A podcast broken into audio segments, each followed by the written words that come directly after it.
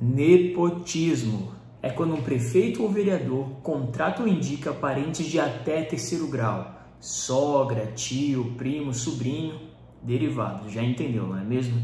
Com dinheiro dos meus, dos seus impostos. E quase sempre essas pessoas são completamente despreparadas.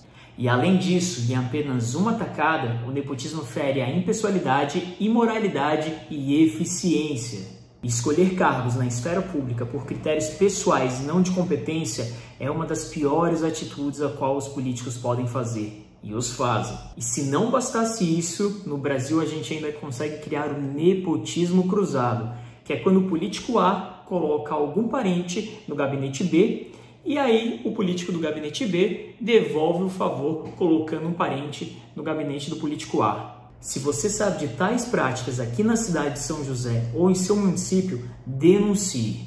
Meu nome é Michel Andrade e até a próxima.